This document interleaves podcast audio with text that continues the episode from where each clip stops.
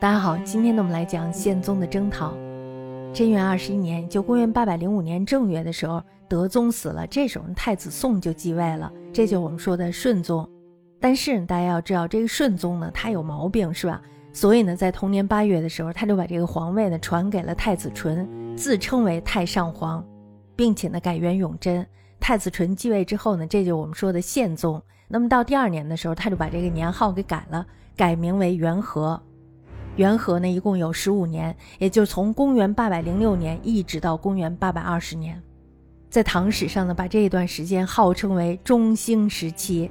宪宗呢，最可称颂的中兴事业，便是他打平了若干抗命的藩镇，这就使得国家再度统一。但是呢，这次中兴的时期是非常短暂的，只与宪宗本人相始终。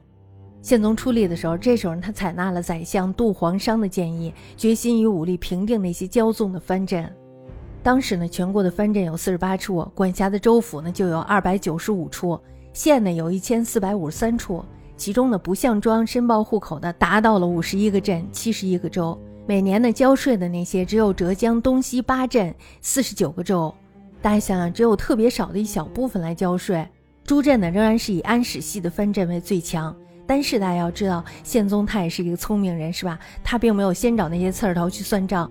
所以呢，他是先拿那些比较弱的来开刀，但其实到这儿的时候，我也存疑，为什么呀？因为我在想，如果他要拿那些比较弱的，会不会打草惊蛇？那么在永贞元年，就公元八百零五年的时候，剑南西川节度使，也就是管辖今天四川西部地区，治所呢在成都府。宪宗的时候呢，分剑南为东西两川，各自设置了节度使。这时候呢，其中的一个节度使韦敖就死了。那么他的部下刘辟呢，这时候就继承了他的位置。宪宗继位以后呢，这个刘辟他又成为了节度副使。不久以后，大家知道他想多要一些领土，是吧？于是他又想要东川，可是呢，宪宗并没有把东川给他，所以这时候他又非常的生气，于是就反叛了。唐呢，这时候就派出了高崇文去讨伐他，把这个刘辟呢就给打败了。这是元和元年，就公元八百零六年的事儿。同年的时候，夏绥呢，这时候也新任命了一个节度使。他的治所呢是在夏州，也就是今天的陕西横山县西。杨惠林呢，因为他抗命，所以呢，唐氏发兵讨斩了他。第二年的时候，镇海节度使，他管辖的范围是今天太湖流域地区，治所呢在润州，也就是今天的江苏镇江市。那么他的节度使李琦呢，这时候就自请入朝。他为什么要入朝啊？就是想试探一下中央的意志。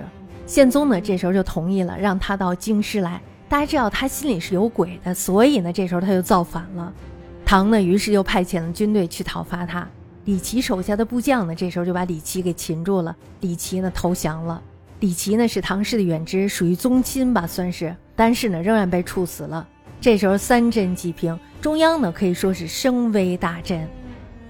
宪宗呢，对藩镇最艰苦的战斗，要算是元和十年到十二年，也就公元八百一十五年到公元八百一十七年的。讨伐淮西的战役，这场战役以前呢，唐氏曾经讨伐承德的王承宗，因为没有获得胜利，所以呢，给这个承德的王承宗呢开出了一个很好的条件。这里呢，我们先来讲一下宪宗讨伐淮西的经过。大家知道，这是一场非常难打的仗。唐氏呢，之所以必须要讨伐淮西，主要的目的就是用来解决兵财两大问题。因为淮西牵制住了唐氏数十万的军队，军费的耗损呢是非常大的。淮西节度使管辖区域内的人民受到了安史胡人的影响，风气呢非常的彪悍。因此呢，唐氏这时候调用了十六镇的兵力，以三年的时间才得以平定。淮西节度使吴少成于元和四年，也就公元八百零九年的时候死了。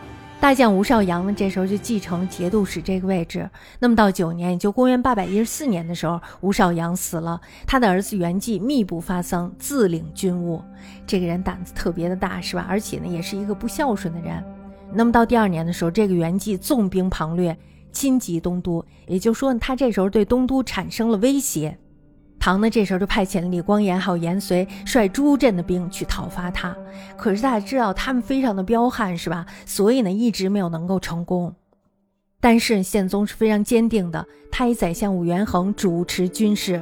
不久以后呢，这个武元衡他就被贼党给刺杀了。那么这时候又以裴度为相，专门的主持讨伐淮西的事。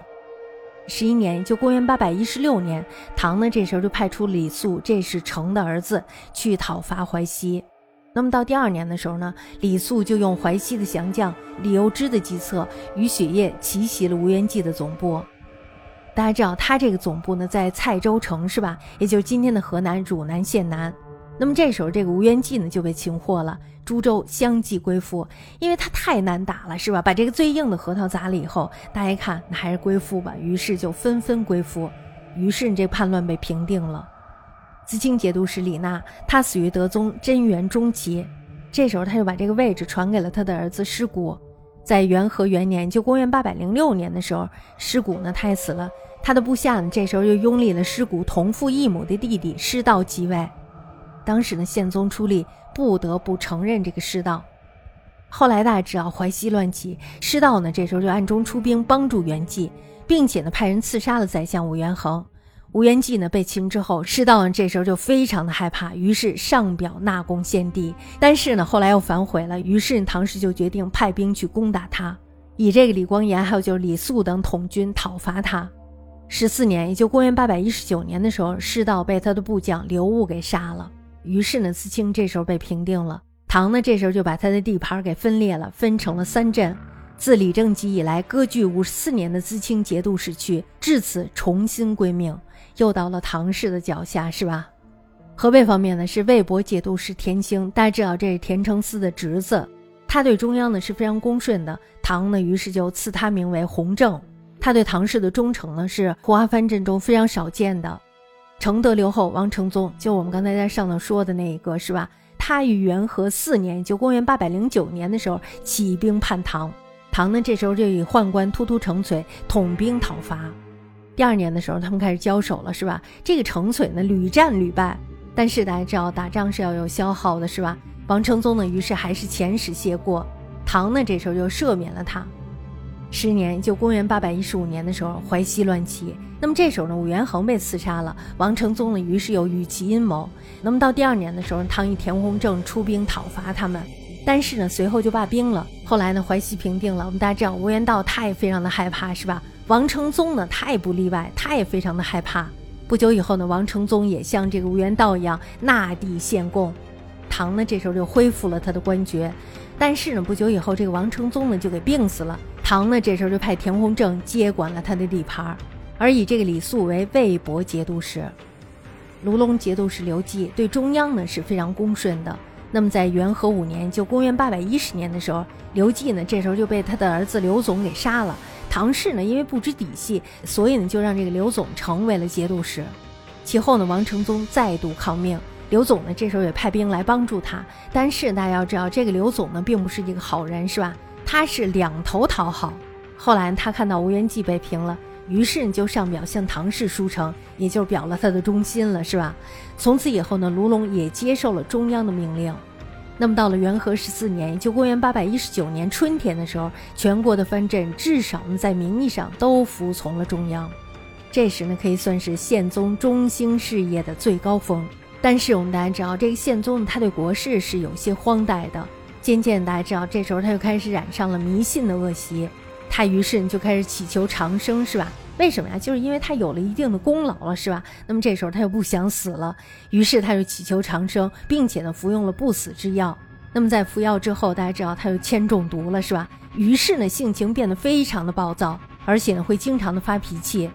那么到十五年，就公元八百二十年的时候，被宦官陈弘志所害。在他死以后呢，河北三镇卢龙、承德、魏博又乱了起来。唐氏从此以后呢，再也没有能力收复这里。